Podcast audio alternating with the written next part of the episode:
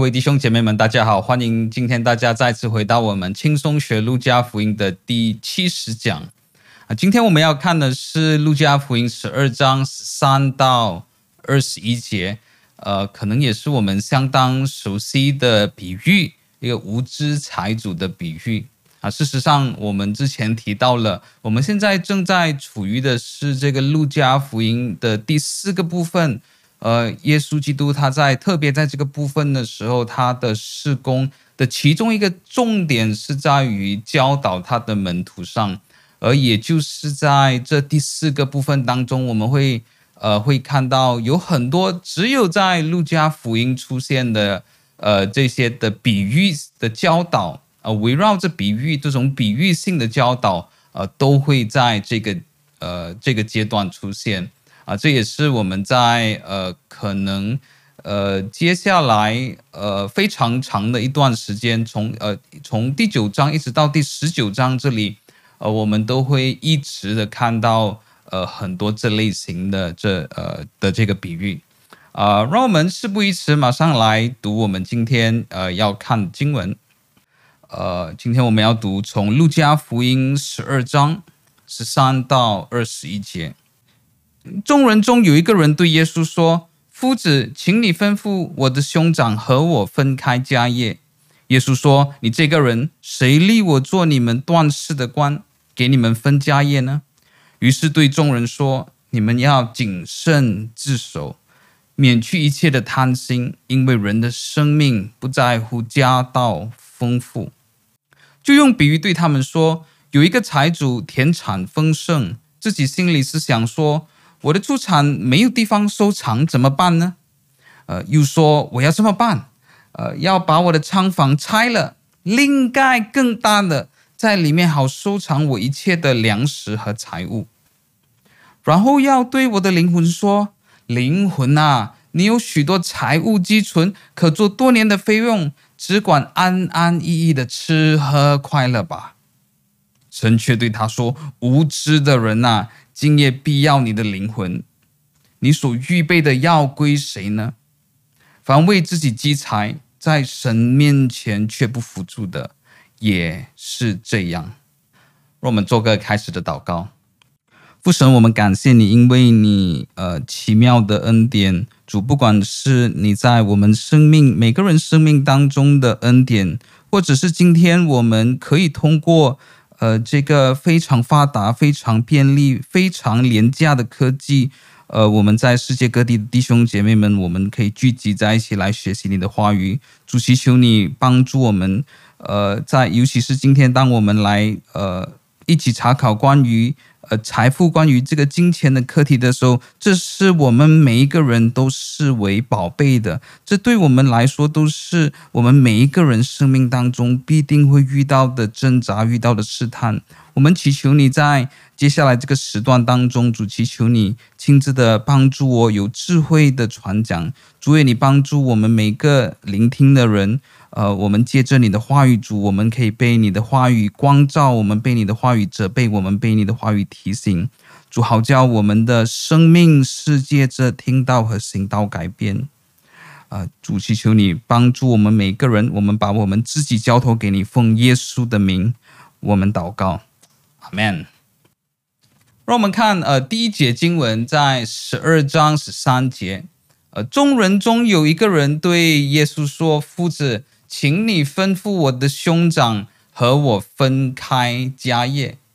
那这个我们可以说在，呃这个自古以来啊，这个呃产业纠纷，这个家产的纠纷都不是一件呃很稀奇的事。呃，不只是我，可能我们在我们的周围都听过类似的事件，或者我们曾经可能在报章上听过一些名人争财产，但但这些。并不是现代的问题，呃，这这在古代的时候，呃，这种呃家产的分配分配的问题、纠纷的问题，呃，就已经有了啊。甚至有一位学者叫做 Ronald Hoke，呃，他说可能更尤其在呃古代的时候，这个古时代，呃，这种家产的纠纷可能是更经常出现的，呃，可能对他们来说是更加重要的啊。他当然可能对现代的人来说也重要，但但 Ronald Hoke 认为这可能对古代的人来说是更加重要的啊？为什么呢？因为在古时候是没有很大的呃这种的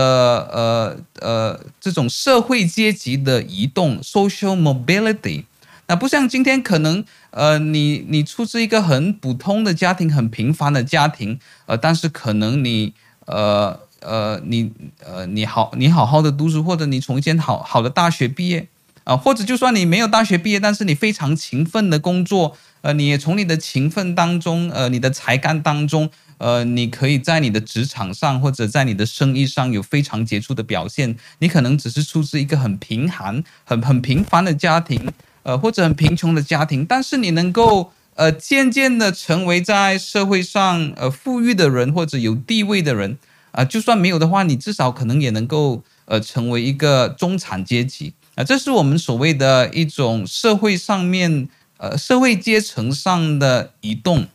呃呃，在我们今天这个时代，一个人要呃改变他的社会地位，或者呃改变他在财富上面的地位，相对来说是比较容易的。但是在古时候的时候是是非常的困难的啊。如果你的阿公是农夫的话，你的爸爸是农夫的话，那很可能你你也会。是一个农夫，那你的儿子也是也会是一个农夫。那通常在在古时候，这种经济状况不太可能有这种呃非常呃非常呃非常大的这种改变，尤其是在当时候呃没有这些工业的这些科技，呃没有这些科呃这些科学发展的这些背景下，所以对当时候的来说，一个人如果他要得到那么一大笔的财富，呃，不是靠他努力奋斗就有的啊，但是在古时候，这种社会阶级的移动是非常非常困难的啊。不管你怎么样的打拼，你你都很难改变自己的工作，很难改变自己的命运，以至于呃，在当时候，呃，财从财产的分配当中可以得到呃这个一一大笔的钱，一笔可观的数目，可以说是。呃，他们这个呃唯一有的途径可以可以得到这一笔钱，所以 Rawdon Hawk 呃他会在呃他在他的呃这个文章当中提到，呃这种的产产业的纠纷可能是在古代的时候比我们现代来说是更加频繁，也对当时候的人是呃更加有影响力、更加的重要的。那呃，我们都知道，这种有有这种的呃呃遗产的纠纷、产业的纠纷是呃是平常的、呃。但是这这时候这这里这个人他跑去找耶稣，他跑去找一个宗教的领袖，跑去找一个教导圣经的人来协助他，这件事情是否合理呢？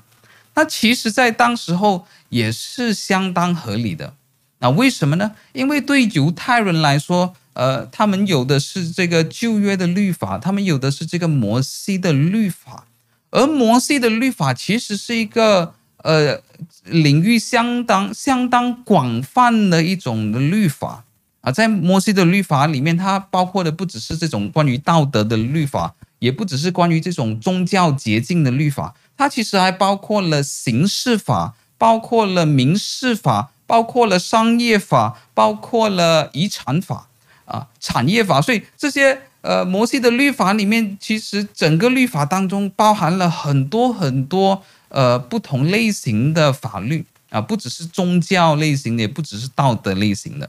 啊，所以在呃摩西的律法里面也有好一些地方，尤其是在民书记，尤其是在生命记这里，也有好一些的律法是特别处理这些遗产的事情的。可能我们在这里可以看一个呃例子，可能是我们相当熟悉的一条律法。呃，《生命记》二十一章十五到十七节：人若有二妻，一为所爱，一为所恶，所爱的、所恶的都给他生了儿子，但长子是所恶之妻生的，到把产业分给儿子承受的时候，不可将所爱之妻生的儿子立为长子，在所恶之妻生的儿子以上。却要认所恶之妻生的儿子为长子，将产业多加一份给他，因这儿子是他力量强壮的时候生的，长子的名分本当归他。啊，所以在这一段经文当中有呃有我们可能相当熟悉的呃的的一个律法，呃，我们相当熟悉的一个原则就是长子有双倍的福分，长子可以得到这个双倍的产业啊。但是我们在这里看到这个长子得得到双倍这个呃不只是一个习俗罢了，不只是一个习惯罢了，它的的确确是在摩西律法当中的一条法律。啊、你可以说这个是犹太人在摩西律法里面的产业法当中的的其中一条的的法律来的，它不只是一个呃习俗。我们在这里的时候看到，呃，我我们从这个背景当中可以了解到，呃，为什么犹太人当他们有这些产业纠纷的时候，他们都可能会去找呃这些的拉比，呃这些的宗教上面的领袖呢？那从这个背景当中，我们来看就不会太过稀奇，呃，因为对犹太人来说，这种和产业的分配也是包含在摩西的律法里面，而呃，也就是这些的宗教的领袖，也就是这些的拉比，这些的夫子啊、他们是负责解释经文的。呃，所以在这一方面来，呃，来，呃，犹太人去找这些宗教领袖或者找这些拉比来为他们解决这些产业的纠纷，其实不是一件很稀奇的事情，这是呃呃相当普遍的。啊、呃，那在这里，呃，这个人他的情况是什么呢？为什么他突然来找呃耶稣来呃为他分配这个产业？啊、我们在中文译本这里。看到呃，这个人求耶稣说：“夫子，请你吩咐我的兄长和我分开家业。”啊，但是希腊文在这里呃是没有呃哥哥或者弟弟的啊，是中文的译本这里自己把它翻译成兄长，自己把它翻译成哥哥啊。但是在希腊文里面，就好像英文我们知道这个字叫做 brother 啊。当你看到 brother 这个字的时候，这个 brother 可以指哥哥或者是弟弟啊，它是可以它可以是一个弟兄的意思。所以希腊文这里，呃，这个人说，请你吩咐我的弟兄和我分开家业。呃，这里其实没有讲明这个是哥哥还是弟弟啊，但是大多数解经家是赞同这个人很可能是弟弟啊，当然，我们在这里做的是一个猜测，是一个推论，呃，但是这个推论，呃，是相当有说服力的哈，有好多的解经家都认为这这很可能是这背后的情况，呃。所以他们推论说，这个人很可能他就是那个弟弟。那现在的情况是什么呢？可能他们的父亲已经呃过世了，已已经离开这个世界了。这时候呃，这个父亲就把这个遗产留给这个弟兄们。呃，当时候但是当时候的人所做的是，呃，虽然这个遗产已经分给了哥哥和弟弟。但是不表示他们在分遗产的时候一定会把这个遗产瓜分得一干二净。他们做所做的很多时候，他们是会以这呃，在以这种呃联名的情况下，呃，以这种以这种合作关系一起来经营父亲所遗留下来给他们的遗产。那如果用我们现在可能比较呃容易了解的方式，就像呃，如果有一间。非常大的公司，这个大公司的老板他过世了，他把他的公司留给他两个儿子的时候，他的两个儿子不一定想会想要把这间的公司拆散，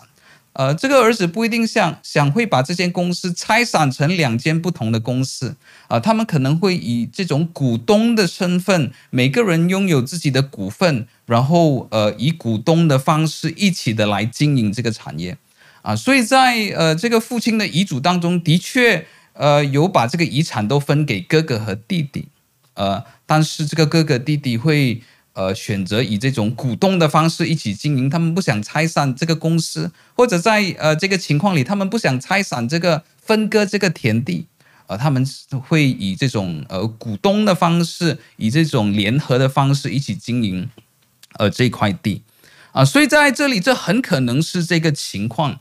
呃。呃，这个哥哥他所想做的是，我们在这里不一定要把哥哥想成是坏人，好像要独吞掉他弟弟的产业，不是的。呃，这个哥哥的呃他的想法可能是，哦，我们是要家和万事兴，我们是要兄弟联手一起来保存这个祖传的地业啊，呃，我们不要分割这些呃祖传的屋子，分割这些祖传的这些田地。呃，我们就你还是有你的份，我还是有我的份，但是我们不要分割这些，呃，我们就一起联合的来呃管理这个我们的父亲留下给我们的。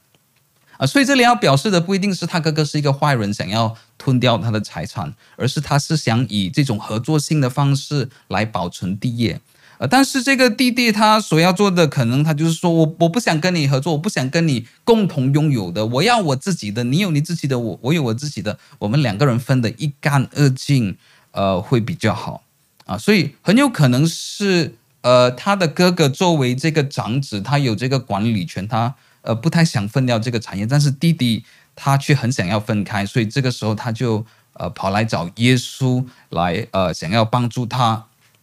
来呃呃来分分来来来分掉这个产业，但是我们在这里可以更仔细的来看这个人的问题是什么？他对耶稣说什么呢？夫子，请你吩咐我的兄长和我分开家业。所以某个程度上，这个这个请求不真的是一个请求，这个问题不真的是一个问题，因为如果你真的要来找耶稣帮忙的话，你至少可能。可以用这种方式来问，就是说，耶稣，现在我们有这个问题，你可不可以来帮忙调解一下呢？你可不可以帮忙来做中间人一下呢？啊，这个并不是这个人的问法，这个人的问法就是他的立场，呃，是已经定了。我的立场就是我要跟我的哥哥分掉这个家业。耶稣，你来帮我把这件事情告诉我的哥哥。啊，所以严格上来说，这个人不是请求耶稣去帮他做中间人，帮他去做调解人。呃，这个人是说，我已经下定我的心意，耶稣，你麻烦站在我这边，你麻烦帮我站站台，麻烦帮我竞选，帮我去告诉我的哥哥，呃，去告诉他，呃呃，他一定要听我的，他一定要把我有的这份分割成一干二净来给我。啊，所以这这是一个什么的手段呢？我们可以说，这个是。呃，这是一个施压的这个手段。啊，他希他希望呃那个耶稣能够帮助他，我当呃他可以请到呃那么有名的这个老师，那么有名的夫子，呃来对他哥哥说的话，他他他就可以用这种方式向他的哥哥施压，那可能他的哥哥就会答应和他分开这个财产。啊，所以这个人呃没有什么意思，呃呃。他他并没有意什么意思是要请耶稣来帮他主持公道，不是的，呃，他纯粹是是想要用耶稣呃作为一个手段来达到他所要所想他所想要达成的。十二章十四节，耶稣说：“你这个人谁立我做你们断事的官，给你们分家业呢？”呃，耶稣基督就在这里说：“解决你们的这种私人恩怨，解决你们的这种利益纠纷，并不是我的呼召。”呃，并不是我的施工，呃，我是不是有不小心做什么事情让你误会？呃，我的施工之一是帮你解决你的个人纠纷呢？啊、我是传讲神的话语，我是传讲福音，我是行神迹，我是行医治，我是做赶鬼的。啊，谁说我在这里做一个新的施工呢？我谁说我在这里开始一个施工？呃，是帮你解决这种利益上面的问题，帮你解决个人纠纷呢？啊，所以我们在我们在这里看到，呃，这这个人的请求，某个某个程度上是非常荒谬的。我们在我们在耶稣的施工，呃，一直到目前为止，到十二章，我们都看到耶稣在做些什么的施工，啊、但是这个人他也不管了，他跑来，他就说，呃，耶稣你你就来帮助我吧，呃，这个你不要说耶稣就算是我们的话。就就算有时候我们的朋友请我们的帮助，我们也是希望我们可以比较中间人的立场，我们是主持公道的立场，我们是帮理不帮亲的立场。那好了，我们就可以帮你调解一下。呃，那可能还有话说，但是呃，像我们刚才提到的，这个人并不是很有兴趣，他只是想，呃，他已经假定自己是对的。他他他已经假定自己是那正确的那一方，我不需要再听其他的意见了。你们只是过来帮助我，呃，一起的来发声，一起的来，呃，向我的哥哥来做出这个反应，啊，所以在这里的时候，他就遭受了呃耶稣的责备。十二章十五节，于是对众人说：“你们要谨慎自守，免去一切的贪心，因为人的生命不在乎家道丰富。”那这一段呃十五节这里和之前十三和十四节有什么样的关联呢？那是不是说，当我们每一个人会陷入某种纠纷的时候，呃，一定表示我们是贪心的人呢？那可能我们可以说不是的，呃，不是所有陷入在呃纷争的人，呃，在争议当中人，在纷争当中的人就一定是贪心的人。有一些人的确可以是有很合理的理由，甚至为了正义的理由，他需要呃捍卫他自己的这个利益啊，所以呃不一定是所有陷入在纷争当中的人一定是贪心的人啊。但是我们在这里。呃，可能可以做这个连接，但是耶稣要表达是，当当有一个贪心的人的时候，这里讲的，呃，这是一个呃，放相当广泛的字，greed，贪心啊、在这里讲的其实不只是贪钱啊、这里讲的是是一种广泛的贪心，你可以贪的是钱，你可以贪的是名利，你可以贪的是某种的野心，你可以贪的是呃某样事物或者某个人。呃，但是耶稣基督在这里要表达的可能是，任何形式的贪心都是在彰显出一种自私，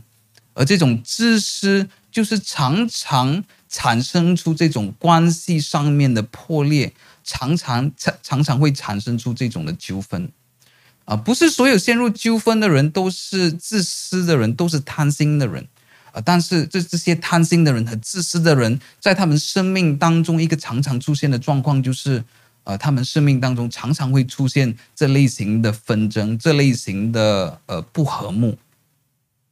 啊，所以在这个人的贪心，某个程度上也以这种呃不懂得体贴别人、不敏感别人彰显出来，in insensitivity。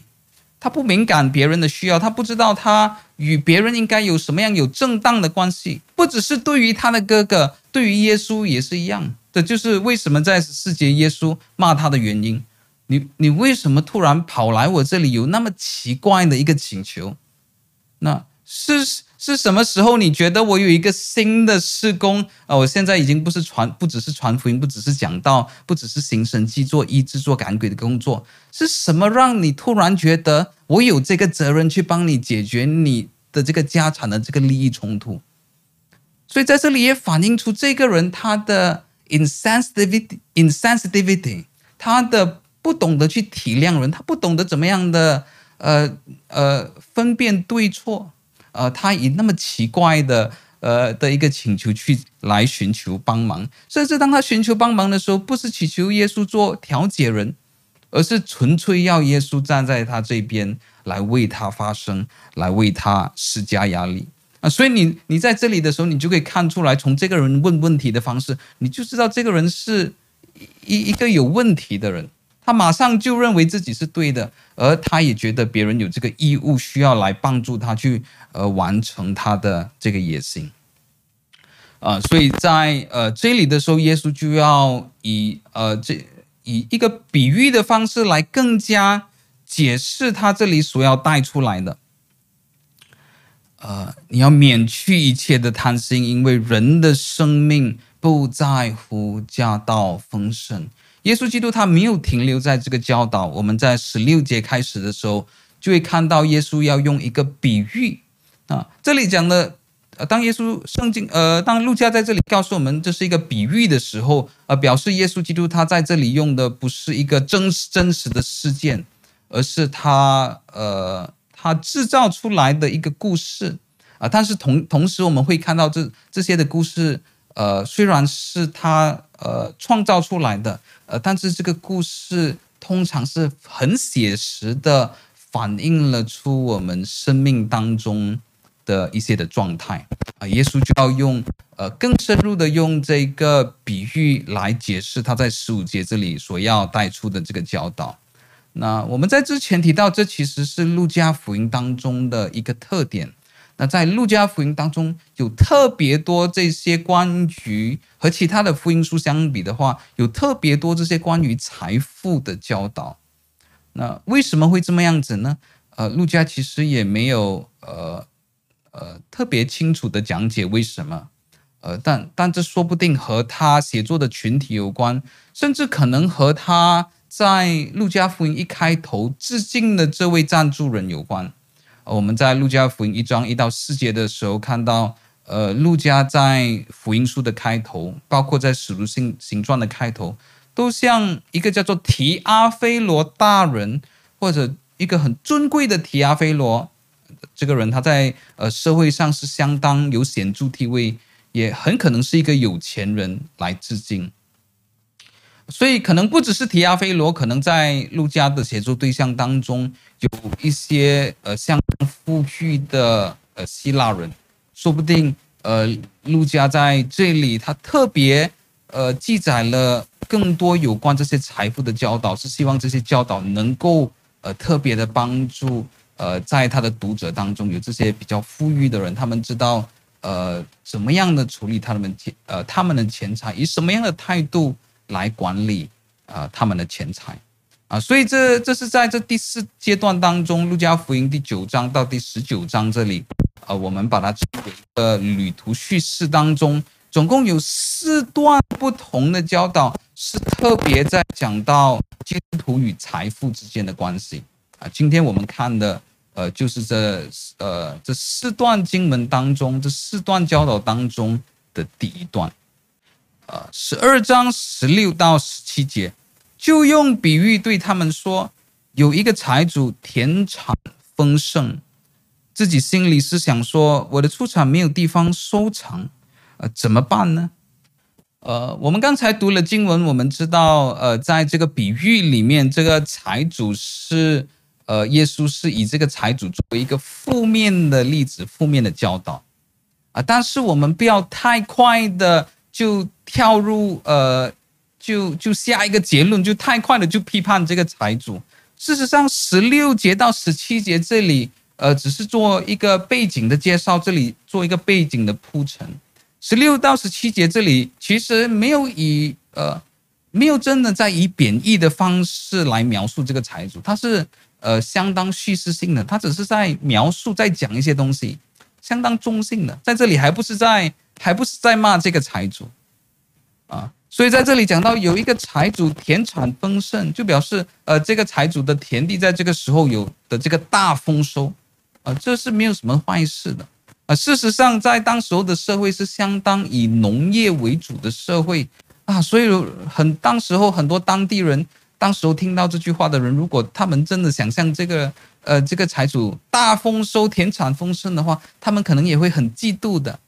啊，这就像呃呃很多大学生，当他们刚踏出社会拿到第一份工作的时候，呃这些呃社会的新鲜，通常他们都会有一个交流，他们都会互相讨论，哎，你在哪里工作了？现在呃你你那里的福利怎么样？你那里的薪水怎么样？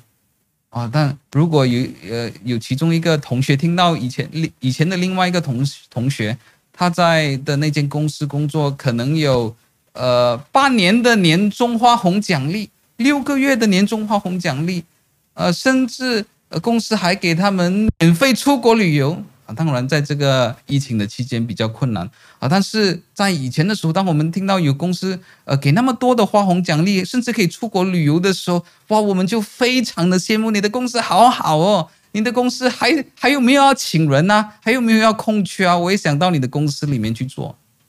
啊，所以在十六节这里有一个财主田产丰盛，呃，在这里，呃，十六、十七节还不是在骂这个财主啊，这这只是描述这个财主，甚至当时很多人听到都都会很羡慕，哇，好羡慕这个财主哦，他田产丰盛，我也好希望，好希望我家的田地也能够来一个来一个大丰收，啊，所以呃，当时候的人不只是呃，他们不会看这个是呃，他们不是仇富的，他们不是仇恨有钱的人。甚至在当时候，其实，呃，在第一世纪的犹太人也有某个程度的这种成功神学，啊，当他们看到这时候这些有钱人的时候，他们都认为，呃，这些有钱人是神所特别的祝福他们，啊，神特别喜悦他们，所以特别的祝福让他们，让他们有在财务上面是非常的丰富。十七节，这个财主自己心里就想说，我的出产没有地方收藏，呃，怎么办呢？啊，在这里的时候，呃，像我们刚才提到的，我们也要很小心，尤其是在叙事讲叙事文的时候，呃，我们要很小心，因为我有时我常听到，呃有一些的讲员在讲叙事文的时候，他们会以一种错误的方式来高举圣经的教导。这种错误的方式是什么呢？就是贬低圣经的人物。有一些跟圣经人物根本没有做这个错误，或者这个圣经人物根本没有犯这个罪，但是他们就故意很贬低是某个圣经人物的方式来特别的高举某个圣经的教导。啊，这种用不择手段的方式，呃，来高举圣经的教导，其实也是不荣耀神的。那在这里的时候，我们要很小心，我们先不要抹黑这个人。这个人心里想：哎，我的出产没有地方收藏，怎么办呢？啊，有些人解经的时候，他想要抹黑这个人，他就会说：你看，这就是贪心的人，他在想的就是他的钱罢了，他在想的就是怎么样保守他的钱财，不是先想到救济穷人。那。如果我们这样子的解经，呃，我认为这种是某个程度上是有想要抹黑这个人的成分成分。圣经在这里的时候还只是在做一个介绍，呃，不表示他是一个贪钱的人。呃，这里可以讲的就只是在这个阶段来说，他做的只是一个很基本的呃商业规划，他在做这这里做的只是一个很基本的商业经营。啊、你有很多的这些地产，你当然不会想要把这些东西浪费掉啊。啊，你当然是希望，呃，你作为一个商人，你当然是要，呃，想办法在，呃，呃，你有的机会当中得到最大的利益，不要做这种不必要的浪费，所以在十六到十七节的时候，不要太快跳入结论，这里没有，呃，这里只是一个很简单的描述，很简单的铺陈，啊，没有在批判这个人，也不是在说这个人贪心，这个人只是。很精明的，他要再做一个很好的规划，得到最大的这个利润。十二章十八节又说：“呃，我要怎么？我要这么办？要把我的仓房拆了，另盖更大的，在那里好收藏我一切的粮食和财物。”呃，我们在十二章十八节这里，如果我们读中文译本的时候，是不太呃，没有没有读得出来。啊，但是在希腊文或者你在英文译本当中，你可以都可以读到这里指的仓房，这里指的仓库，其实都是复数的，哇！所以这个财主真的是一个财主，他不是有一个仓库，他不是要把一个仓库拆了，他是要把复数的仓库，好几个仓库拆了，然后盖更大的，在这里也是一个复数，他要盖好几个更大的呃这个仓库。啊，所以 David Garland 在他的注释当中就讲到，哦，在这个时候，这个这个人他有了很多的这这的大丰收，他应该想到的是先帮助穷人，但是他想到的就是，呃，盖一个仓库，把他们收起来留给自己。啊，十二章十八节这里，如果呃用我按照我自己的看法的话，我还是和前面的经文一样，我觉得我们在这里的时候。呃，不是，可能先在这里不可以太快的就下这个结论，说这个就是一个自私的人，因为耶稣基督在这里他这个比喻当中的描述不一定是在批评这个人，也可以是在说这个人是一个很好的生意人，他是一个很精明的呃生意人，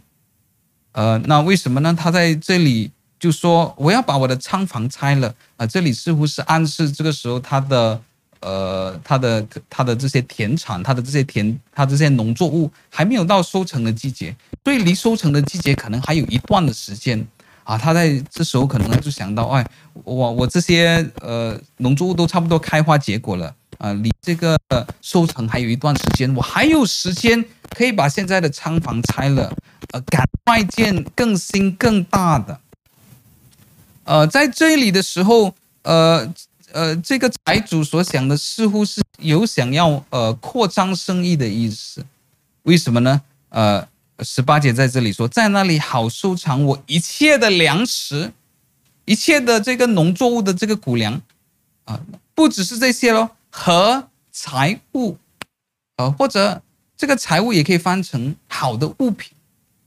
啊，所以有些人认为，说不定这个财主是有想要呃扩张他生意的概念。啊，他说，呃，那反正我都要把这个仓房拆掉了，我我都已经要动一笔的钱来建一个新的仓库，那干嘛我不把我的生意做更大一点呢？那除了收我现在的农作物，说不定我可以做一些的贸易啊，我也可以进口一些的商品啊，或者我让我的仓库现在能够有更多用途啊，除了收我的农作物之外，它可以收我其他的财物，它可以收我其他的呃这个呃商品。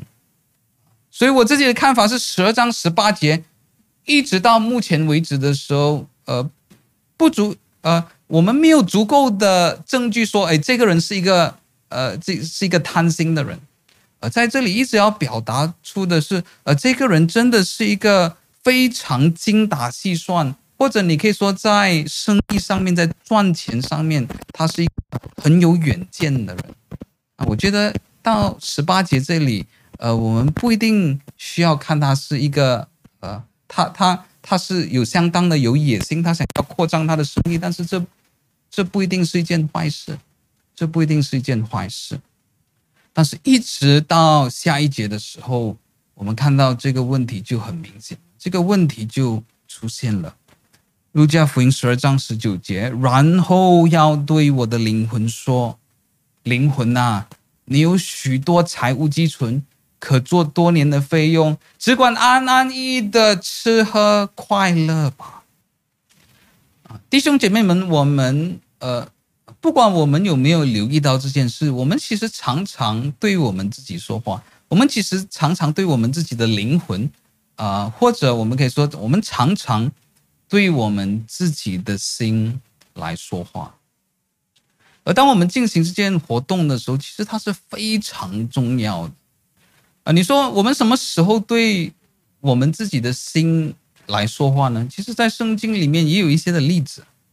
例如《路加福音》三章八节这里，当施学汉他看见有好多犹太人来到他这里受洗的时候。他对他们说什么呢？你们要结出果子来，与悔改的心相称，不要自己心里说有亚伯拉罕为我们的。所以在这里有一个例子是这种犹太人自己对自己心里的讲，呃，自己对自己心里所说的话，自己安慰自己啊，有亚伯拉罕做我们的祖宗，那我一定没有错的，我一定没有事的，我很火热的服侍神。啊、我一定没有事的。我很火热的传福音，我很火火热的在教会服侍，我一定没有事的。我的神学很正统，呃，我是很归正，我是很 reform 的，我是一定没有事情。这是其中一种方式，呃，我们自己对自己心里做这种虚假的这种安慰。那其实有时候在我们的人生的苦难当中，在我们受苦的时候，我们也会自己对我们自己的灵魂，自己对自己的心里说话。啊，有时候可能我们看电视剧，其实，在我们周围当中也有很多真人真事，可能我们也听过的。可能有一些人遭受背叛之后，他对他自己说什么呢？他说：“我以后再也不要相信人了。”啊，所以可能这个人没有真的讲出这句话，但是当你看到有一个人，可能当他被背叛之后，他的心里面非常受伤害的时候，那有时他自己就在心里对自己说这句话：“我再也不要相信别人了。”我再也不要帮助别人了，我再也不要付出我的真心了。我们常常对我们自己心里来说话。那有时候，呃，我们刚才举到的一些例子都是比较负面的，但是圣经也也有一些的例子是比较正面的。例如诗篇四十二篇五节，诗人怎么说呢？我的心啊，你为何忧闷？为何在我里面烦躁？应当仰望神，因他笑脸帮助我，我还要称赞他。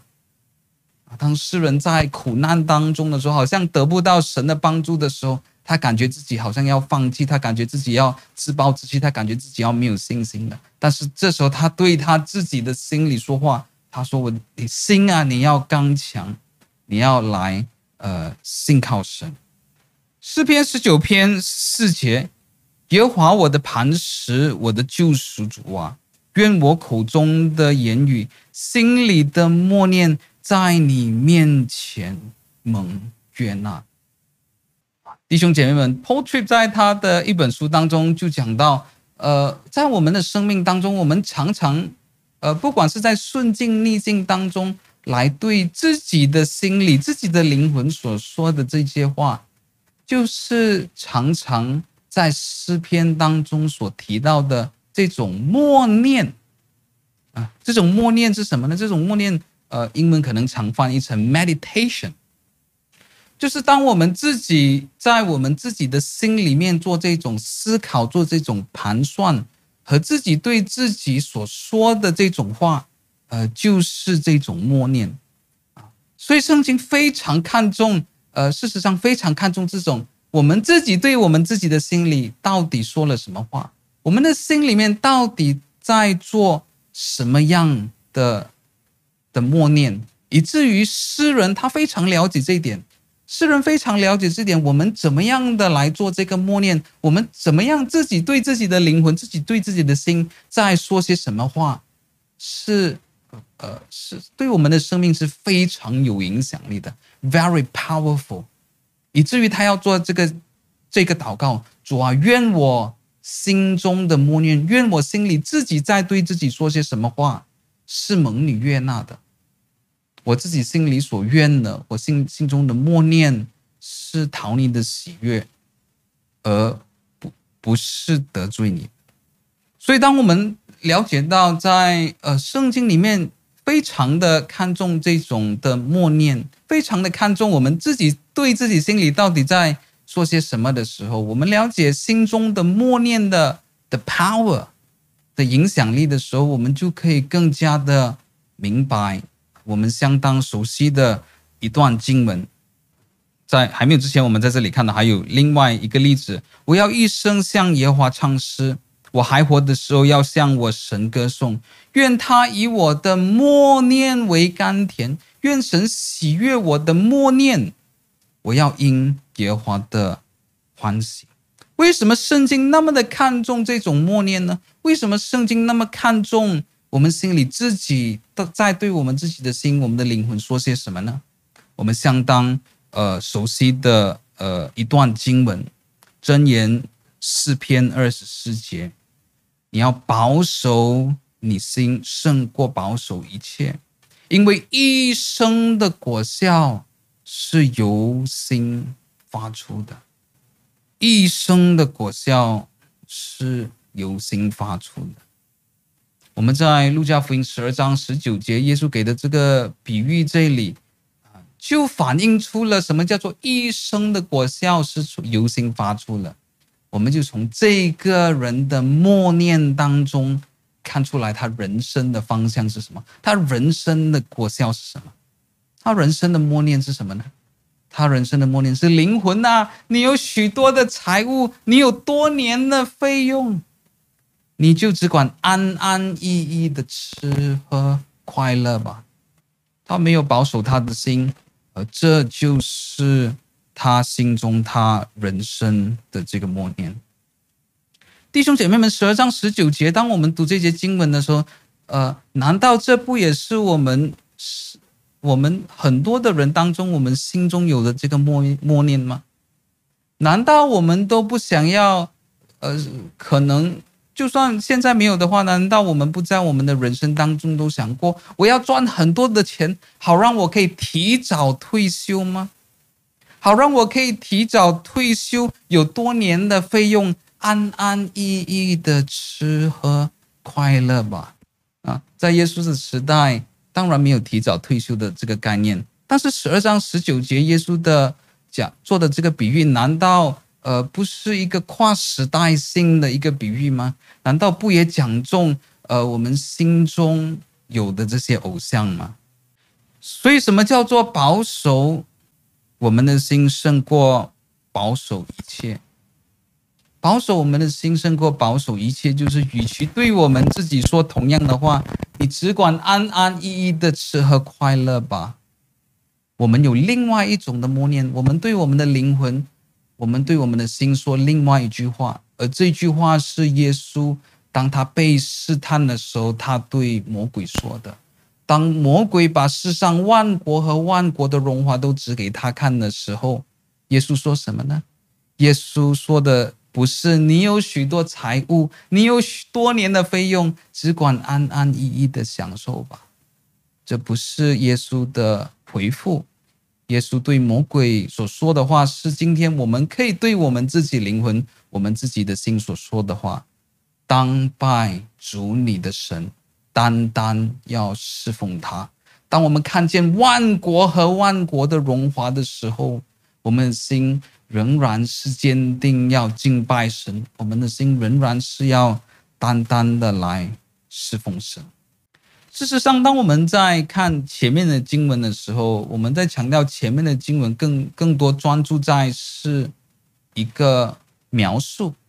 啊、一直到十八节为止的时候，呃，不一定是在说这个人是一个贪心的人，一一直在做十八节开始，一直到十八节的时候，都在讲的是这个人是一个很精明的生意人，他很有远见，他很懂得赚钱，啊、事实上这些都不是错误的，啊、事实上这可。我们甚至可能可以说，这是神的旨意。神的旨意是，如果我们是做呃老师的人，神要我们做好的老师；如果我们是做厨师的，神要我们做好的厨师；如果我们是做生意的人的，神要我们做好的生意人；如果我们是做修车员的，神要我们做好的修车员。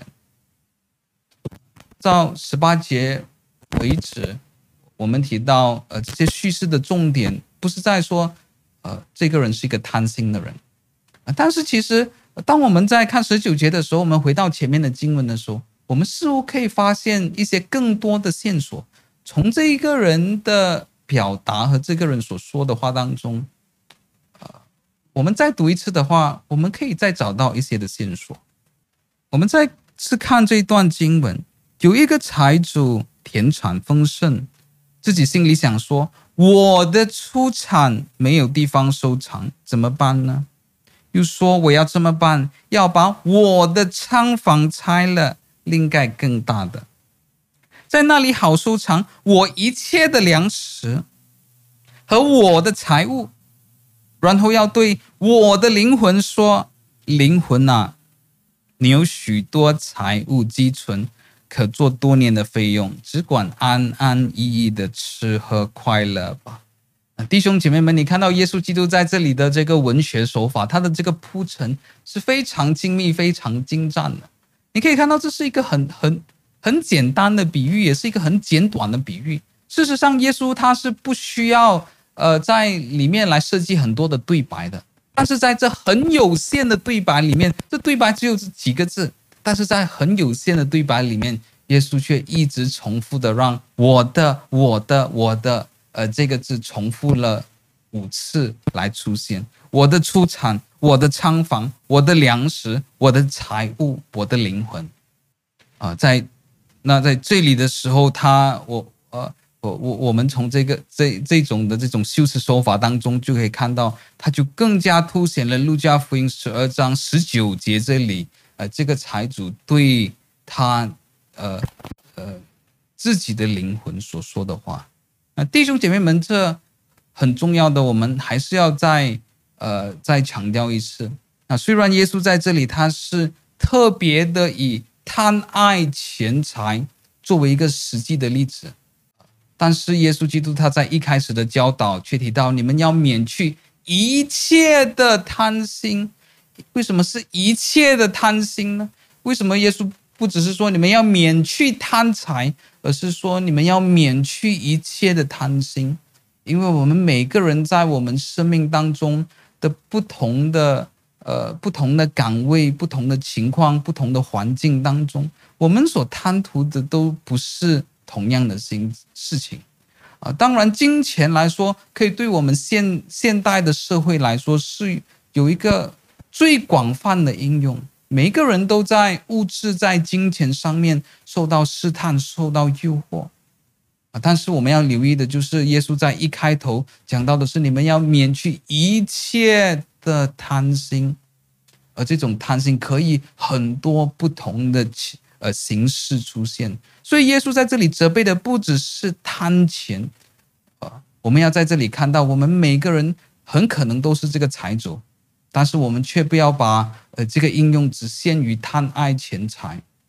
但有时我们贪图的可以是非常简单的，甚至是呃一种简简单单的安逸。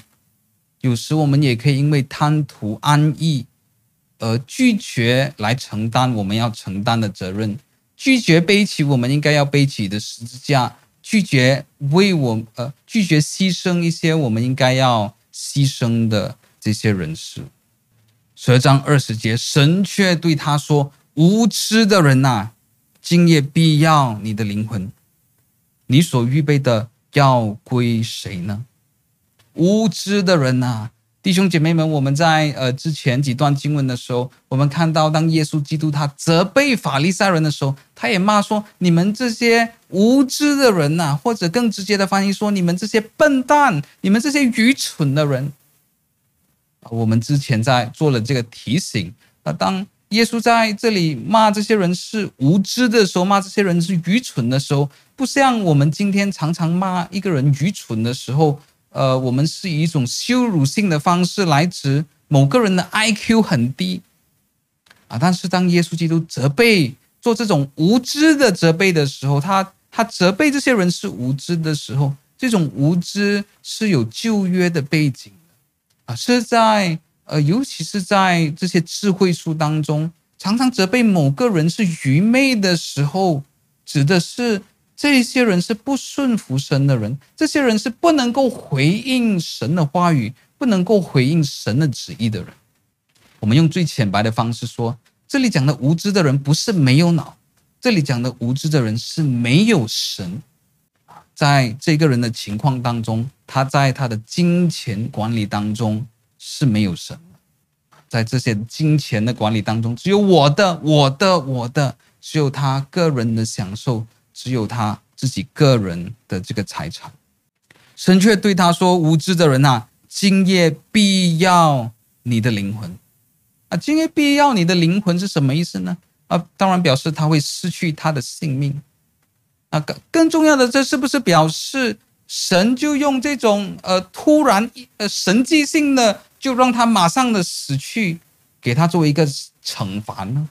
神是不是用一种呃，神不神是不是因为这个人他是一个自私贪爱钱财的人，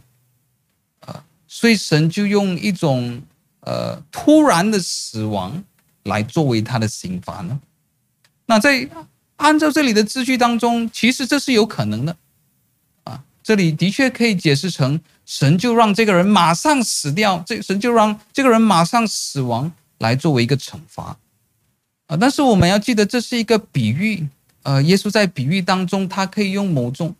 某些的词句来更加的呃凸显出他要带出的一些信息和意义。今夜必要你的灵魂，也可以反映另外一个层面的意义。它可以反映出的意义就是，我们的生命是脆弱的，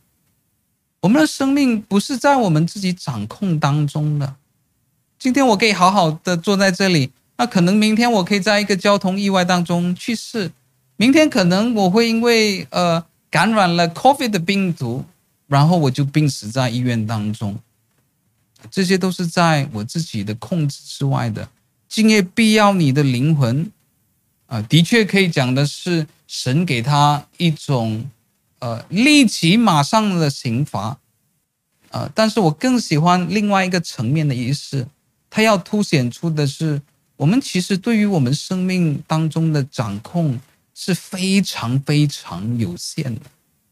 为什么我喜欢呃这个意义呢？为什么我喜欢这个解释呢？因为这一段经文和雅各书的经文呃有非常多的相似处，而在这些相似处当中，都同样的提到这一点。在雅各书四章十三到十七节，嗨。你们有话说，今天、明天我们要往某城里去，在那里住一年，做买卖得利。其实明天如何，你们还不知道。你们的生命是什么呢？你们原来是一片云雾，出现少时就不见了。你们只当说：主若愿意，我们就可以活着，也可以做这事或做那事。现今你们竟以张狂夸口。凡这样夸口的都是恶的。人若知道行善，却不去行，这就是他的罪了。我们再看中间一句，你们只呃中间这一句，你们只当说主若愿意，我们就可以活着，也可以做这一事，也可以做那事。所以弟兄姐妹们，为什么我我我比较赞同这里讲的，今夜必要你的灵魂，呃。比较不是在强调神在这里给他的刑罚，而更多的是强调我们生命的脆弱，我们没有办法掌控生命呢。因为这一句话不只是一个刑罚罢了，这不只是给犯罪的人知道，而是所有敬虔的人，所有敬畏神的人，在我们每一天的生活当中，我们都同样的呃认知这个事实，我们都同样的接受这个事实。就像雅各说的，我们每一天带着一个谦卑过活，这个谦卑是什么呢？这个谦卑是知道，其实我们对于生命，我们自己的生命没有一种完全的掌控。我们生命不过是一片云雾。那我可能会突然因为心脏病，我可能会会突然因为交通意外，我可能会突然因为 COVID，我的生命是一片云雾，我就消失了。我们在我们每一天的生活当中，就谦卑的祈求我们在天上的父日用的饮食。赐给我们，因为我们知道，我们每一口的气息，我们可以吃的每一口饭，都是在神的恩典、神的许可下才能够发生。今夜必要你的灵魂，他就强调了，这这个财主并没有他想象中那么样，对于他的生命有那么多的掌控，不是的。当神的旨意是要他失去他的灵魂的时候，神的旨意是他要做一个烟消云云散的生命的时候，这件事情就会发生。你所预备的要归给谁呢？所以弟兄姐妹们，呃，神责备他说这是无知的人呐、神亲自责备他说这是无知的人呐、那他到底在什么地方无知呢？我们可以再更仔细的再再读一下，我们可以再更仔细的呃再读呃这个人自己对自己的灵魂说什么。事实上，我认为当神责备他说这是无知的人的时候，所有答案都在十九节当中彰显出来啊。所以呃呃，如果你你不太赞同我的看法，那我是可以接受的。但我认为，在十九节之前，啊、在十八节、在十七节、在十六节，这里要强调的，呃，不是这个人的贪心，这里要强调的是，这个是一个很精打细算、一个很有远见的这个商人，这些都是没有错的。但是，呃，耶稣却在十九节这个高潮当中看到，让我们看到，在外表上面这些事情可能没有错。但是这个人他在内心当中的态度，他是自己怎么样的对自己说话？他是以什么样的态度来看这些钱财？他以什么样的态度来评估他自己的生命？就因为十九节，神责备他说：“你是无知的人。”那他的无知在哪里呢？让我们看看十九节，然后要对我的灵魂说：“灵魂呐，你有许多财物积存，可做多年的费用。”只管安安逸逸的吃喝快乐。所以，这十九节，首先，Dale Davis 在他的注释当中，我觉得他有一个呃非常有帮助的分析。这个人在什么地方无知呢？第一，他对掌控是非常无知的。啊，他他认为自己掌控了很多的事情。他说：“你有许多的财务积存。”他认为他对他积存的财务是很有掌控的，但是神却责备他是无知的。为什么呢？神对他什么？你所预备的要归给谁呢？你可以看到，呃，这两个人所说的话，呃，这个人自己对自己心里所说的话和神对他所说的话，其实是有一种的对话性的。第一点，他认为他自己是有掌控权的。你，你有许多的财物居存，你拥有了很多东西，但是神责备他什么呢？你真的拥有很多东西吗？你所预备的要归给谁呢？啊，弟兄姐妹们，我们要怎么样回答这个问题呢？呃，这个人他预备了很多，他要归给谁呢？呃，我们不知道。哦，我们不知道他会归归给谁，可能是归给他的儿子，可能归给他的家人。啊，或者是可能归给呃社会上面的人，但是答案很简单，不管他所预备的是归给谁，肯定不是归给他自己。为什么呢？因为他今夜已经没有了他的灵魂。因为当他没有生命的时候，呃，他所拥有的所有就没有了。所以第一点，他的愚昧是在于，呃，他，呃，他对于他真正拥有掌控的东西，他有一种扭曲的观念，这是第一点。第二点，他对于时间观，他对于时间的掌控也有一种扭曲的观点。他对自己说什么呢？你有许多财务积存，可做多年的费用，我我还可以活好多年，我还可以享受好多年。那他自己也以为自己啊、他他对于他的时间观，他有的时间，他认为他有很多的把握，我还可以享受非常多年啊。但是神怎么样与他对话呢？神给他的回复是什么呢？他有没有很多年呢？不是。今夜必要你的灵魂，神在这里用“今夜”这个字，就戳破了他对于很多年所拥有的这个幻想。第三点，他的愚昧是什么呢？只管安安逸逸的吃喝快乐吧。第三个无知是对于目的的无知。第一个有掌控权的无知，第二有时间。观的无知，第三有目的的无知。对于他来说，他所拥有的这些财富的目的，只是为他自己可以安安逸逸吃吃喝喝。那神给他的目的和我们每个人的目的是什么呢？就在这一段教导当中，今天我们要看的最后一节的经文，《路加福音》十二章二十一节。凡为自己积财，在神面前却不富足的，也是这样。这个人看财富的目的就是让自己安安逸逸吃喝快乐，但是二十一节讲述了，不只是神对呃这个比喻当中的财主，也是对我们每一个人生命当中的一个目的。神在我们生命当中。每个人，每个人生命当中有的这个旨意，就是在神面前是富足的，不只是在财务上面富足，不只在名誉上面富足，不只在娱乐上面富足，这些的富足都是次要的。而神在我们每一个人生命当中，我们拥有的任何一样事情，包括我们的钱财，他最终的目的是要。我们在呃，在神面前做一个富足的人，凡为自己积财，在神面前却不富足的，也是这样。在这里讲的是一个相当有吊诡性的一件事，因为凡为自己积财，照理来说，你累积了很多财宝，你就是富足的啊。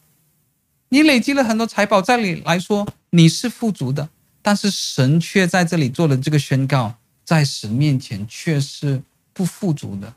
为什么看起来是富足的，看起来累积很多财富，看起来是富足的，却在神面前被宣告为是不富足呢？我们再回到我们呃之前好几堂当中，我们都有强调了一个是的的一个道理，圣经要教导的是什么呢？如果你要我用两个字简单的说，圣经所要教导的就是现实。到底什么是真实的现实？到底什么是真理？所以弟兄姐妹们，为什么我们要遵守圣经的教导呢？啊，有时候我们遵守圣经的教导，但是遵守的很辛苦，真的是遵守的不甘不愿。但是遵守圣经的教导背后有一个非常重要的原则，就是当我们偏离圣经的准则，当我们不遵守圣经的教导的时候，我们就。会活在自己的泡泡当中，我们会活在自己的虚幻世界当中。我们活在的世界会是一个价值观被扭曲的世界，而这样子的世界不是一个现实。这个世界是没有真理的，这是一个被扭曲的世界。我们就用被扭曲的价值观追求被扭曲的事情。以至于我们过一个被扭曲的生活，活在一个被扭曲的世界里面。所以十二章二十一节，这里的重点就是扭曲。为什么这个人积财，照理来说他是富足的，但是神却说你是不富足的，因为这个人是一直在用扭曲的观念认呃呃来累积财宝。他用他用了一个错误的标准，他用了一个被扭曲的标准来看财富，来看真正的快乐。但是神却说不是的。所以弟兄姐妹们，我们还是在这里可以回到我们之前在呃常常来强调的，圣经的教导是要在这个堕落、败坏、被扭曲的世界当中。帮助我们看见真正的现实是什么？我们可以说，这个间真正的现实，神所立定的这个定定律，就是被造物 （creation），creator。我们会敬拜那个创造主 （creator）。为什么我们当当我们追求物质，当我们追求世界上的人事物的时候，他就是拜偶像呢？他就是进入一个被扭曲的世界和价值观当中呢，因为那个就是脱离了受造物敬拜创造主的这个原本的这个原则。当我们追求世界的时候，我们就成，我们就变成了受造物去敬拜受造物，我们就成为了受造物去敬拜金钱，受造物去敬拜名誉，受造物去敬拜娱乐。而这种受造物敬拜受造物，就是一种拜偶像，就是一种贪心，就是活在一种不真实的世界，一个将会破灭的世界，将会被审判的现实当中。这就是为什么神要我们遵守他的话，神要我们遵守他的话语，因为他的话语是真理，而唯有我们遵守他的话语的时候。唯有这样子，我们可以在一个被谬的时代当中过正直的生活；我们可以在一个被扭曲的世界当中，活出神国度的生活，神国度百姓子民的这个价值观。呃，或者可能用我们更在意的事情，为什么我们遵守圣经呢？因为圣经帮助我们找到真正的快乐。和真正的幸福，而这只有在释放人的真理当中才能够找到。所以这一段经文是对富有的人说的吗？啊，当然是的。John Nolan 在他的注释当中给了一个非常重要的提醒：当一个人拥有财富的时候，这些拥有这些多余的金钱、这个财富的人，常常忽略了一件事情。就是他们有了新的责任，这是我们很少从呃多余的金钱当中所会领悟的一件事情。啊，例如今天假设呃，如果我们结婚生小孩的时候，当我们第一次成为爸爸、第一次成为妈妈的时候，我们很快的会感觉到自己的责任改变了。我我以前只是一个丈夫，呃，或者我以前只是一个单身汉，但是现在我已经成为了爸爸，我的身份不一样了。当我们可以在手上握着我们自己的婴孩、我们的孩子的时候，我们会马上感觉到，哎，现在我有一个新的责任。但是 John Nolan 说，但不只是这么样子，这种新的责任不只是限于一一份新的工作，或者呃迎接新的宝宝，这种新的责任也同样，呃呃，也也同样赐予那些拥有财富的人。这是我们在圣经当中一直会看到的，那是拥有财富的人，神就赋予了他们一个新的责任，怎么样的去使用，怎么样的去管理，呃，这些的钱财。但是这段经文同样不只是对那些已经呃有了这些多余金钱的人，甚至是富裕的人所说的。那为什么呢？呃，因为呃，像呃我们这些仍然不富裕的人。我们是否对呃金钱的追求，我们是否对金钱就一点都没有爱慕呢？那不是的。虽然实际上我们没有这些金钱，但是我们在我们的心当中，我们在这个精髓上，呃，仍然去呃呃呃，仍然有这个追求，仍然有这个渴望。我们仍然对我们的自己的心里说：“我多么想能够有多年的费用，安安逸逸的吃喝快乐。”虽然我们没有面对这种财富上面的责任，但是我们同样要保守我们的心，呃，因为呃，对于财富、对于物质主义、对于金钱的试探，不只是限于有钱人。对于呃，对于财富、对于金钱的责任，可能是只是限于有钱人，但是我们在心心里面，呃，我们的这个贪，耶稣所说的，我们的这个贪心，却不只是限于有钱的人，而它是普世性的，都感染了我们，我们大多数，甚至可能我们可以说我们的每一个人。那我给弟兄姐妹们，可能我在这里，呃，可以给弟兄姐妹们一些，呃，我觉得可能比较实际的一些建议。那我要怎么样来避免这种的贪心呢？呃呃，当然我们在这里讲的，我们我们讲的贪心，可以贪图任何一样的，呃的事情。但是我们在这里可能在讲这些事情当中，呃，也许是最普适性以及可能。呃，最有影响力的也就是金钱。呃，我可以，我们可以在我们的生命当中怎么样的避免，呃，避免这样子的贪心呢？呃，那我我记得，呃，以前有一段阵，有有一阵子，好久以前一阵子，我在呃新加坡生活的时候，我记得以前我参加主日崇拜的时候，那教会是相当相当的大，可能呃每场聚会可能有。呃，八百人左右吧，蛮大的会堂。呃，那里有八百人左右，那个是相当呃国际化的一间教会。呃，在呃呃里面大多数都是这个从印尼来的这些呃移民住在新加坡的。我记得当我在主日崇拜的时候，呃，我想可能有好几次我看到的一个情景，就是在主日崇拜开始之前。呃，甚至有时在主日崇拜的时候，那呃，在呃有在在这个时代有好多人去教会的时候，都是不带圣经，可能是带电话或者是使用 iPad。那那有时候当有一些人使用 iPad 的时候，我没有故意去偷看，我没有故意去偷看别人的 iPad 在做什么。但是有时候呃，有一些人在聚会的时候，他们的 iPad 的荧幕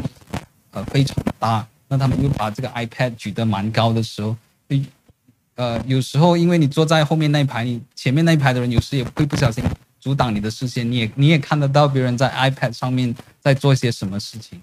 那我我记得，呃，我我看过好几次的一幕，就是你可以看到这些人在主日崇拜前，或者在主甚至在主日崇拜的时候，呃，都在看这个股票的这个起落。那这个是很明显的，因为这个呃这些股票的 App。呃的的那个起落的那个画面，你一看就知道这是和股票有关的。你看到起落，还有现在这个股票的这个价钱。那弟兄姐妹们，如果你问我的话，如果呃呃呃呃基督徒是否可以做投资呢？那我我们在这里没有时间很深入讲这个课题，但是我们简短的说，是的，基督徒可以做投资。呃，但是可能我可以花一些时间特别的来讲关于投资股票这件事情。在这里的时候，呃，当我们讲到投资股票的时候，它可以是一个需要我们有很多精力，呃，需要我们很多注意力和我们时间的一件事情。那问题就是，呃，我们是否有呃有这个能力，可以很好的去，呃，有这种节制或者管理管理我们的注意力，以至于我们不花。太过多的时间超越神所许可、所喜悦我们的时间，呃，在观察股票或者思想票这件事上呢，那我在这里不是下呃不要下一个定论定论。我相信每一个人呃在呃我们生命当中，我们对不同的事情都有不同的掌握力。啊，我自己没有真的呃这样子投资过股票啊，但是如果你要。以我自己的性格来说的话，呃，当我做一件事情的时候，我希望可以在这件的事情上面投入很多的时间精力，然后把它做得很好。尤其是什么呢？尤其是对我非常重要的事情。那我从这个角度出发的时候，我认为我这一辈子应该都不会想要以这样子的方式来投资股票。呃，我不想要去呃在市场上做一些的呃做这些的研读，做这些的调查，到底什么股票适合买，什么股票不适合买。那为什么呢？因为我知道以我的性格的话，呃，这这些是我的血汗钱，而同时以以以我一贯工作的方式，我一定会投入很多的时间，我一定会朝朝暮暮的都在想要观察股票，来呃思考这种股票的起落，呃哪哪一个股票的投资是最好。所以从呃，所以我以我对我自己的了解，哦，这是我对我自己的了解做一个诠释，它不一定可以用在你的身上。我认为我这一辈子是不会做这样子的投资，以这样子的方式做投资。为什么呢？因为我知道我也会成为那个在主日崇拜之前，或者在主主日崇拜时候，我需要赶快观察一下或者思考一下，呃，现在股票有什么状况的人。我会时时刻刻都在思考这件事情的人。那在这里的时候，我发现我就我就有非常大的风险，如果呃我进入这样子的投资的话。我就可能会成为像十二章二十一节这里讲到的，凡为自己积财，在神面前却不富足的，呃，却不富足的人。我因为股票上面的富足，我在自己的生命当中，在灵性上面却变得贫穷。那是不是表示我就完全不不做投资呢？啊，不会的，我会用股神巴菲特给的这个劝告。股神巴菲特给的劝告是什么呢？有次有一次我看他给的劝告，他对于这种普通平民老百姓，他说：“呃，你们不要去买股票。”股神巴菲特他劝人，你不要去买股票，不是因为他怕你会抢他的饭碗。他说：“因为你们是普通人，你们是平常人，你们没有这种股票分析的这种专业，你应该做的就是你应该去买 index fund，呃，或者有一些国家叫做 mutual fund，就是。”呃呃，叫做信托基金，啊、呃，你就让呃这些银行的投资经理，呃，用你的资金去投资在呃按照呃适合你的风险的这些基金当中就好。你让这个呃这个银行的投资经理来为你处理就好了。你你你也没有办法去过问他，哎，到底买什么这些股票？那不是，呃，他他也不会来回应你。他所做的就是把你的钱和其他人的钱。呃，一起聚集的在一起，那他们有这个团队去为你做这个投资的工作。这是股神巴菲特的这个劝告，所以我在这里也也不算是给一个教牧的劝告，我在这里也是转达股神巴菲特给我们的劝告。哦，这是我这是我个人自己呃会采用的这个方式。为什么呢？是的，我知道，如果我自己去学习股票的话，去投资股票的话，我可以省下当中的一些手续费。我可以省省下当中一些中间人的费用，我可以在很快的时间可能有很大一笔的利润，啊、但是我在财务上面的付出，可可能却是用我出卖灵魂来所换回来的。我知道以我的性格没有这种节制可以管理好来，呃，所以我觉得呃，这这这个可能是我可以给大家一个非常实际的一个建议。你是否因为你所呃，你自己所买的这个股票，可能你在晚上睡不下觉呢？啊，或者你常常有这个呃担忧，常常有这个焦虑呢？那我给你的劝告是有两个，第一个，路加福音十二十二章二十一节，凡为自己积财的，在神面前不富足的，就是这种无知的人。第一个劝告，第二个劝告是股神巴菲特的劝告，你买 index fund 就好了，你买 mutual fund 就好了，你买信托基金就好了。嗯，你就把这个忧虑交给你的投资经理，你就把这个忧虑交给你的银行，交给你的投资银行，你就不要想太多了。第三点，可能呃，我要特别讲的就是，可能在教会当中，呃，一种对于呃贪爱钱财或者追求世界，呃，可能会出现的一个状况，就是呃，当呃有一些的会有，呃，可能在生命当中。不同阶段的转变，或者有一些新工作的时候，或者刚毕业踏入社会的时候，那可能他们会呃呃，可能他们会得到一份工作，呃，是这份工作的工作时间让他们在呃呃在以往侍奉的机会上面是受到影响，可能这个人的工作时间变得更加的长了，或者这个人的工作时间有更多，呃呃不定时的这种加班，以至于到他的侍奉受影响，呃，甚至他的侍奉是需要被停止。那我呃我我给弟兄姐妹们可能可以给在在我以往所听过的一些经历当中，呃，我给弟兄姐妹们，尤其是教会领袖的一些劝告是：我们不要太快的劝这个人去辞职，不要太快的劝这个人离开他的呃职业，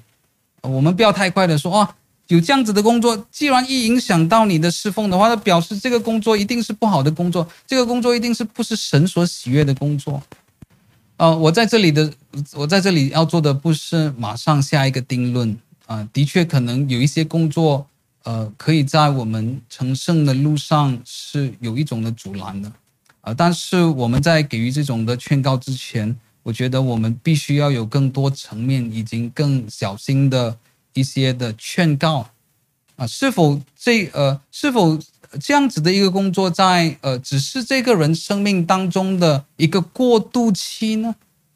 啊，这是我们要思考的。而在这个过渡期当中，在在这个过渡期过后，啊，这份工作的经历是否会对这个人有很大的影响，有一个很大的改变，有一个很大的祝福呢？那我们在这个时候就要做一个。呃，衡量就是呃，这个人在长远之下，他所呃，他可以得到的祝福，他可以得到的装备，他可以得到的训练，是否超越了他目前在这个过渡时期所必须经历的一些的转变，或者需要经历的一些忙碌？教会与其是在劝这个人说啊，你一定要换一份新的工作，这样子才是荣耀神。与其是这样子对这些人说，会不会有呃一种其他不同形式的方式来呃支援这个人，不同的方式来牧养这个人会更加的好？呃，我我在这里所说的呃，不是要说，诶，如果有人有这样的理由，那么你就让他去做，这个我也不是我要说的。我要说的也不是哦，如果你劝那个人换一份工作，呃，那个人找一份新的工作，这样就一定是爱神的这种表现。在说的，我我要表达的是，呃，在这类型的情况当中，有时候有很多层面不同的时机，呃，有时有不同的层面，有时候有短时间点或者是长时间点，呃，长远的来说能够带来益处。不同层面当中所需要的一些分析，我们要很小心的，有时候不要只是以一种很单方面的方式想，哦，没有办法侍奉，这一定是不好的。呃呃，没有办法，呃呃，参与聚会就一定是呃圣经所禁止的。呃，有时候我们要想到，呃，一些在呃目前呃在当我们活在这个世界上当中的时候，我们可能会在生活当中遇到的一些的逼迫，遇到的一些生活的压迫，呃，以及短时间和长时间，它到底是带给我们呃。灾害还是能够带给我们的祝福，呃，这些都必须要在我们的考量之中。所以我，呃，我在这里没有要给予什么可能呃呃非常直接的建议说，说哦，你一定要怎么样做，你一定要说些什么。呃，我在这里只是希望，呃，当我们遇到这种情况的时候，我们需要有更多的怜悯，我们需要有更多的反思，我们需要有更多的分析。而不是很简单化的、单方面的就呃叫人家需要辞职，叫人家需要换工作，呃，所以这个是教会领袖，我觉得是需要思考的。当我们只是做一种呃，当我们教导圣经的方式只是背书性的方式的时候，我们只是在背书的。我我我我们不管呃这个人实际当中有什么情情况，这个人有什么独特的情况，呃。我我们不想为这种很多呃呃复杂的情况来分析不同的层面，而我们只是想要简单的来做这种背书式的教导的时候，呃，这并不是圣经当中所讲的要我们以有智慧的方式过活，或者以有智慧的方式治理教会，或者牧养神的这种羊群。